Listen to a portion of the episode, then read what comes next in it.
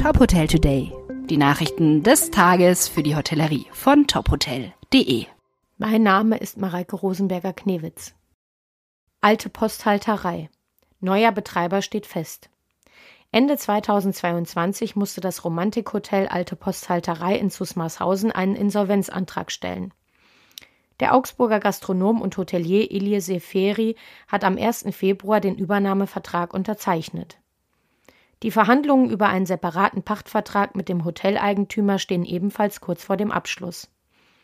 Die alte Posthalterei wird weiterhin ein Romantikhotel bleiben, künftig aber auch auf Geschäftsreisende setzen.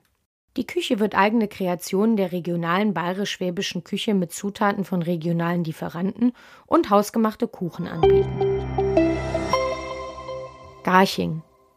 Dorint Hotel feiert Opening. General Managerin Elisa Kiem hat zusammen mit dem Bürgermeister der Stadt Garching Dietmar Kruchmann und Leopold Prinz von Bayern bei der Eröffnungszeremonie mit dem Durchschneiden des Bandes das neu errichtete Vier-Sterne Superior Hotel auf dem Business Campus München-Garching für die ersten Gäste freigegeben. Es ist das 66. Haus der Hotelgruppe. Das Business Hotel verfügt über 207 Zimmer in modernem Design, ausreichend Tagungskapazitäten und eine Gastronomie mit regionalem Bezug.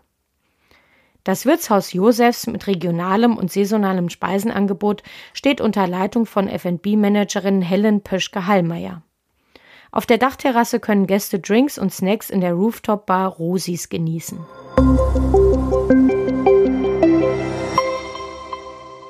Weitere Nachrichten aus der Hotelbranche finden Sie immer auf tophotel.de.